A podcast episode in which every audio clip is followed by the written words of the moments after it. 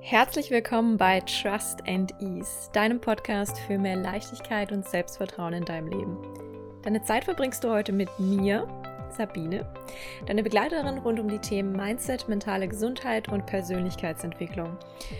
Und in der heutigen Folge reden wir über die Eigenschaften, die wir an anderen Leuten überhaupt nicht leiden können.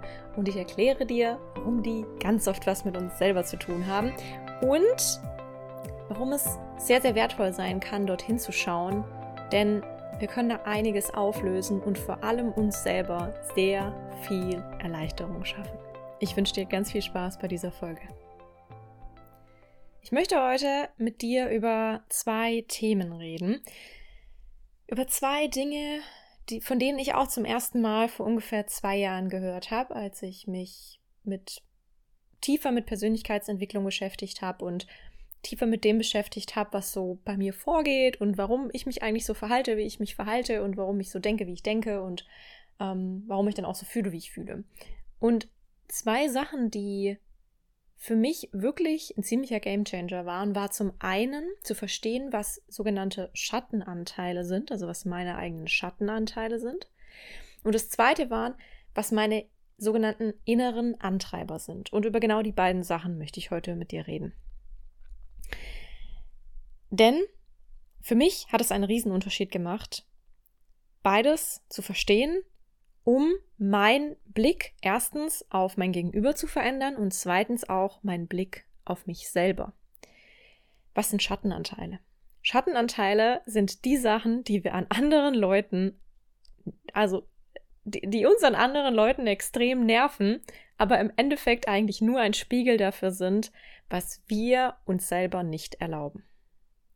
Ich gebe dir ein ganz konkretes Beispiel und zwar von mir. Als ich mich damit beschäftigt habe, hatte ich tatsächlich aktuell die Situation, dass in meinem Umfeld eine Person war, die mir mit ihrer Art und Weise tierisch auf die Nerven gegangen ist. Es hat mich unfassbar getriggert, wie sie sich verhalten hat. Und was besonders oder was mich so sehr genervt hat, war so eine Art ähm, Bedürftigkeit, also sich selber so als sehr bedürftig darzustellen, ähm, sehr hilflos und sich selber so als Opfer des Lebens darzustellen. Und das war so diese eine Seite, was mich vor allem dann auch so sehr getriggert hat, war, dass andere Leute ähm, extrem krass dann Mitleid mit, mit der Person hatten, sie super viel Aufmerksamkeit hatte und immer irgendwie die Leute um sie herum waren. Und das hat mich richtig, richtig genervt. Und da haben wirklich so, ist ganz, da ist ganz viel mitgeschwungen, Neid, ne, dass die Leute jetzt, dass sie so viel Aufmerksamkeit hatte, obwohl sie sich so als Opfer darstellt. Und es ging mir riesig gegen den Strich. Und ich wusste nicht so recht, was mich da jetzt eigentlich so sehr nervt. Aber es hat mich so sehr genervt. Aber offensichtlich ja, ne, mich und viele andere ja nicht.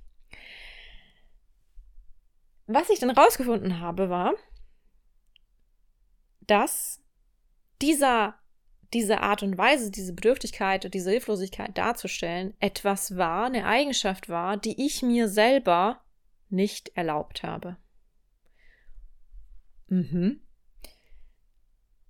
Und das Zweite, der, der Neid, den ich gespürt habe, dass diese Person dafür dann auch noch diese Anerkennung und Hilfe bekommen hat und Aufmerksamkeit bekommen hat, war ein Bedürfnis, was ich hatte, was mir gefehlt hat. Meine Schlussfolgerung oder beziehungsweise was ich daraus dann ableiten konnte, und das war extrem heilsam, sehr hilfreich.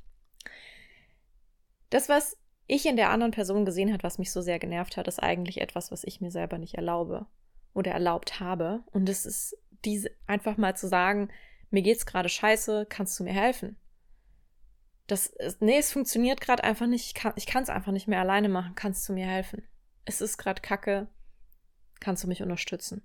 Also nach Hilfe zu fragen, nach Unterstützung zu fragen, ähm, dass es auch mal okay ist, Schwäche zu zeigen und das dann auch anzunehmen, diese Hilfe auch wirklich anzunehmen und sich unterstützen zu lassen.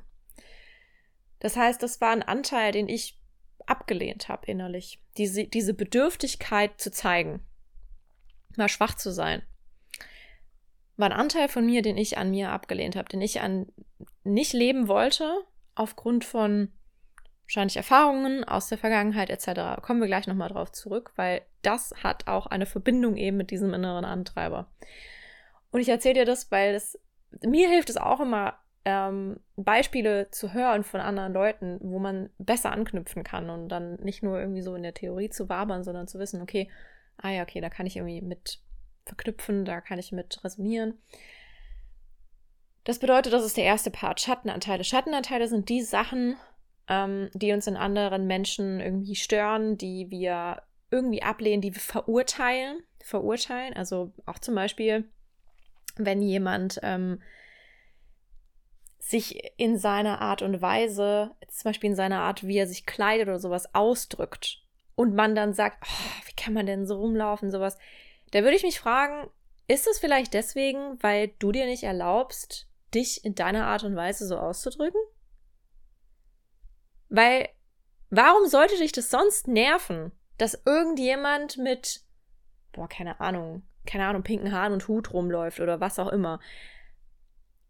Denn wenn uns die Sachen, wenn es uns wirklich so egal wäre, dann würde es uns auch innerlich nicht triggern. Dann, dann würde da keine Emotionen ausgelöst werden. Aber wenn es etwas ist, was uns wirklich nervt, und das ist auch ganz oft im, im engen Verwandtenkreis oder gerade vielleicht auch sogar die Eltern, dass man also Punkte hat, die immer wieder gepiekst werden, wo man jedes Mal denkt, oh, warum? Kann ich nicht leiden. Und da darfst du dich fragen, ist das vielleicht irgendeine Seite von mir, die ich nicht lebe? Und gerade jetzt bei den Eltern kann das halt was sein, was wir zum Beispiel ablehnen und selber dann eben das unterdrückt haben, diesen Part, weil wir es, wir sagen, nee, das, den Anteil geht gar nicht.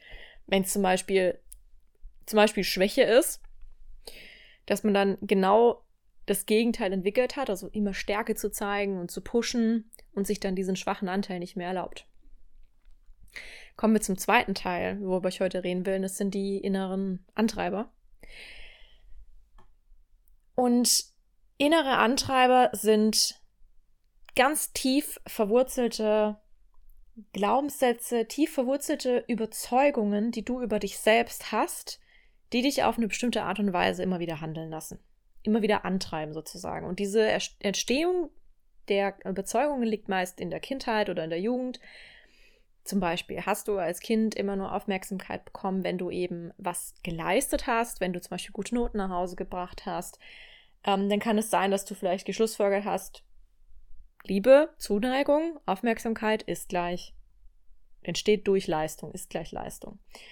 Und, oder vielleicht hast du irgendwie erlebt, dass dir niemand geholfen hat, dass du dringend irgendwie Unterstützung gebraucht hättest oder du hast eingetrichtert bekommen oder es hieß so, na, über Probleme redet man nicht, Gefühle zeigt man nicht und dann hast du geschlussfolgert, okay, ich muss, ich muss stark sein, ähm, ich muss es allein schaffen. Das sind nur einzelne Beispiele, die zeigen, dass wir in unserer Kindheit und in unserer Jugend eben Verhaltensmuster übernehmen. Und das Problem ist aber, dass später im Leben diese Muster dazu führen, dass sie uns davon abhalten, Dinge zu tun, die wir eigentlich gerne tun möchten oder dass sie uns in ein Verhalten packen, wie wir uns eigentlich manchmal gar nicht verhalten wollen. Dass wir uns dann selber fragen, wieso habe ich denn in dieser Situation so reagiert? Und es ist, weil diese Antreiber einfach extrem stark verwurzelt sind. Das sind stark verwurzelte Glaubenssätze, nach denen wir eben handeln. Und warum? Weil es weil sie entstanden sind als Schutzmechanismen. Und das ist ganz wichtig zu verstehen. All diese Sachen, wo wir uns dann jetzt vielleicht denken, so, ach, warum ist das so, warum handle ich so, warum, warum bin ich so? Das sind oftmals Sachen, die früher entstanden sind, aus dem Grund, weil sie uns in dem Moment geschützt haben, weil es die bestmögliche Konsequenz, Konsequenz war unseres Gehirns, unseres Nervensystems, diesen Schutzmechanismus entstehen zu lassen, dass man sagt, okay, wenn mir jetzt hier keiner hilft, ich bin irgendwie auf mich alleine gestellt, gut, ich muss stark sein, ich muss, um, hier irgendwie krass gesagt zu überleben quasi, ich muss stark sein, ich muss das jetzt alleine machen. Und das ist die beste Möglichkeit gewesen, um uns quasi so da durchzubringen. Und das ist völlig okay. Diese, all diese Überzeugungen, die wir haben, die man oft ja auch negative Glaubenssätze nennt. Ja, die sind vielleicht heute negativ und nicht mehr förderlich und dann kann man dran arbeiten, aber der Ursprung davon ist immer, uns zu schützen. Es war immer der Ursprung, uns zu schützen. Denn die Schutzreaktion, diese Schutzreaktionen sind da, weil es für unser Nervensystem zu dem Zeitpunkt der jeweiligen Erfahrung die bestmögliche Wahl war, mit der Situation umzugehen. Und innere Antreiber, die sich eben entwickelt haben, können sein, ich muss stark sein, ich muss es allen recht machen, ich muss mich beeilen, ich muss schnell sein, ich muss perfekt sein, ich muss mich anstrengen. Und vielleicht, wenn ich diese paar Sätze jetzt schon gesagt habe, hast du gemerkt, da resoniert das ein oder andere mit dir. Und ich möchte dir sagen, alle diese inneren Antreiber, und deswegen sind es auch einerseits Antreiber im positiven Sinne und auf der anderen Seite Dinge, die uns aufhalten. Aber auf der einen Seite sind es Antreiber, die uns ermöglichen, im Leben voranzukommen. Wenn mein Glaubenssatz ist, meine tiefe Überzeugung, ich muss stark sein, dann bringt das ja auch positive Eigenschaften mit, wie vielleicht Einfluss, Stärke, Unabhängigkeit, dass mir so etwas wichtig ist. Oder auch so etwas wie, ich muss es allen recht machen. Freundlichkeit, Liebenswürdigkeit, Mitgefühl, ein Gefühl dafür zu haben, wie das Miteinander funktioniert. Also all diese Antreiber haben auch positive Seiten. Es wird nun negativ, wenn sie zu stark bei uns in den Vordergrund treten. Und es gibt einen ähm, Test, den man auch online machen kann. Dafür kannst du einfach mal bei Google Karl Kalin, K-A-L-I-N und Peter Myri, M-Ü-R-I, googeln. Ähm, innerer Antreiber-Test.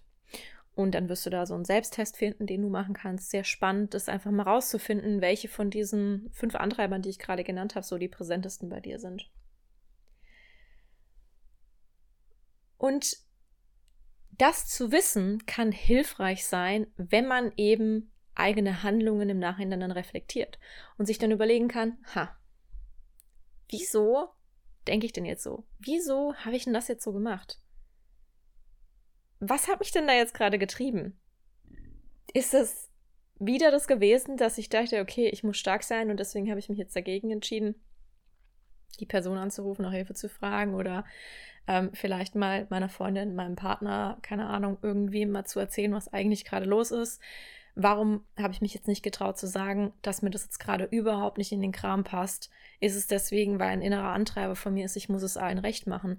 Wieso habe ich jetzt zu diesem Meeting zugestimmt? Wieso habe ich nicht Nein gesagt?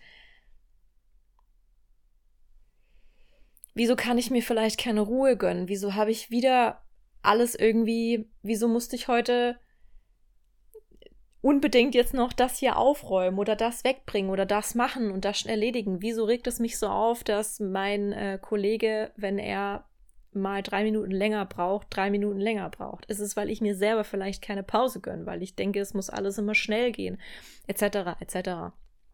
Oder auch solche Sachen wie Erwartungsdruck, was total, was viel mit Perfektion eben zu tun hat. Zu wissen, was ist das, was mich eigentlich innerlich antreibt und das zu reflektieren.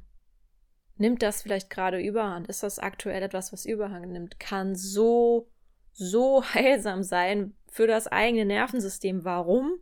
weil das Dinge sind, die uns ja Stress machen in dem Moment. Ich muss perfekt sein. Ist ein innerer Antreiber, wenn der zu stark wird, ist ja logisch. Das, das stresst uns natürlich. Was für ein hoher Erwartungsdruck. Auch, dass wir uns immer anstrengen müssen. Oder dass wir es allen recht machen müssen. Oder dass wir immer stark sein müssen. Natürlich stresst das. Natürlich geraten wir dann in den Zustand, wo wir nie irgendwie mal sagen, okay, ich kann nicht mehr, es geht, ich brauche eine Pause. Ich brauche eine Pause vom Perfektionismus, ich brauche eine Pause vom Schnellsein, ich brauche eine Pause von der Anstrengung, ich brauche eine Pause vom Starksein. Das heißt, im Endeffekt geht es darum, achtsam mit dir selber zu sein und zu reflektieren, was treibt mich hier eigentlich gerade an? Ist es diese tiefe innere Überzeugung, mich hier in irgendeiner Art und Weise anpassen zu müssen irgendwelchen Erwartungen erfüllen zu müssen aufgrund von irgendwelchen Überzeugungen, die ich mal geschlussfolgert habe? Woraus handle ich? Warum treffe ich diese Entscheidung? Ist es wirklich das Beste für mich gerade in dem Moment? Oder wäre es zum Beispiel eher gerade Nein zu sagen? Oder eher den ersten Schritt zu gehen? Oder auf diese Person zuzugehen? Oder was zu sagen? Egal was es ist. Ich hoffe sehr wie immer, du konntest was aus dieser heute eher kurzen, knackigen Folge was für dich mitnehmen, was vielleicht deine Schattenanteile sind, wo du nochmal hinschauen darfst, was vermeintlich Eigenschaften sind bei anderen Leuten, die dir irgendwie auf den Keks gehen, aber vielleicht dann doch Eigenschaften sind, die du in dir hast, die du in dir innerlich ablehnst. Und diesen Anteilen nochmal als Input mehr Mitgefühl zu schenken, dass sie okay sind, dass sie da sind und dass auch du ihnen den Raum geben darfst, dass sie da sein dürfen. Und du bist die erste Person, die das machen darf. Das, diese Aufgabe kann dir niemand abnehmen. So viel kann ich dir auf jeden Fall sagen. Und das Zweite ist, was sind deine inneren Antreiber? Was, was treibt dich eigentlich an? Wenn dir die Folge gefallen hat, schreib mir doch einfach super gerne bei Instagram. Empfehle die Folge jemandem, der sie, für den die auch wertvoll wäre. Und ähm, wenn du mir was Gutes tun möchtest und diesen Podcast, dann bewerte gerne den Podcast bei Spotify oder bei Apple. Ich würde mich riesig freuen. Und dann wünsche ich dir noch einen wundervollen Abend oder Tag und wir hören uns in zwei Wochen wieder.